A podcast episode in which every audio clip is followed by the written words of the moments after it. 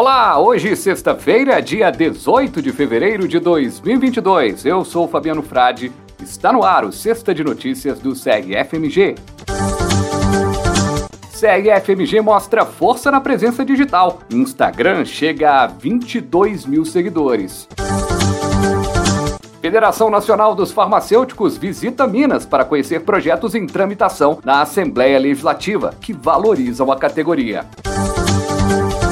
Terceirização dos servidores da farmácia hospitalar em várias unidades da rede FEMIG é tema de discussão no CRFMG. Conselho Regional de Farmácia de Minas Gerais, em parceria com Universidade, disponibiliza nota técnica sobre a atuação do farmacêutico clínico. CRFMG abre inscrições para o webinar de indústria farmacêutica.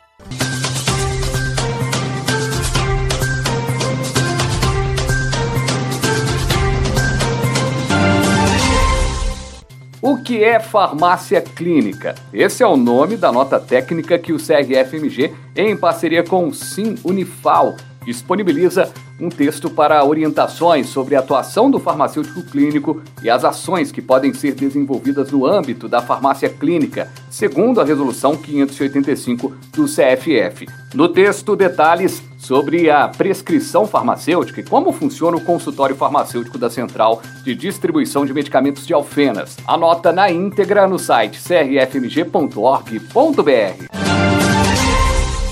O CRFMG recebeu nesta semana a visita do vice-presidente da FENAFAR, Federação Nacional dos Farmacêuticos, Fábio Basílio, que esteve em Minas representando também o CRF de Goiás. Ele conheceu os projetos de lei que tramitam na Assembleia de Minas relativos à valorização do profissional farmacêutico, entre eles o PL 1442-20, que cria o piso salarial estadual e o que institui a obrigatoriedade da receita legível. Fábio Basílio foi até o gabinete da deputada Ana Paula Siqueira, autora dos projetos. O acompanharam nesta visita o diretor tesoureiro do CRFMG, Sebastião José Ferreira, e os assessores assessores da diretoria Aparecida Oliveira e Rodrigo Carvalho, além do diretor do Sinfarmig, Rilke Novato Público. A parlamentar conversou sobre a tramitação dos projetos na Casa Legislativa do Estado.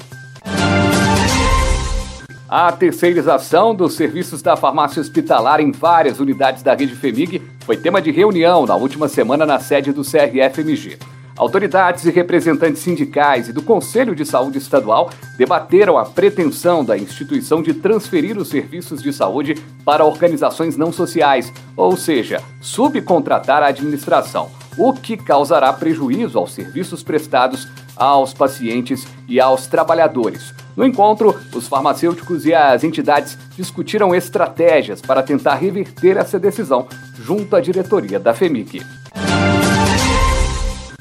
Estão abertas no portal Farma para farmacêuticos e estudantes as inscrições para o segundo webinar, o Farmacêutico na Indústria. A capacitação é composta de três palestras que serão ministradas nos dias 12, 17 e 24 de março. O tema do dia 12 de março é o diferencial farmacêutico na indústria de cosméticos. No dia 17 de março já terá o tema o diferencial do farmacêutico na indústria de alimentos. O último módulo no dia 24 de março o o diferencial do farmacêutico na área de inovação e empreendedorismo. Inscrições no crfmg.org.br barra portal Farma, organizado pelo Grupo Técnico de Trabalho de Indústria do CRFMG. O objetivo do webinar é promover o contato entre o Conselho e os profissionais farmacêuticos atuantes na área de indústria e tem conteúdos voltados para diferentes áreas desse segmento.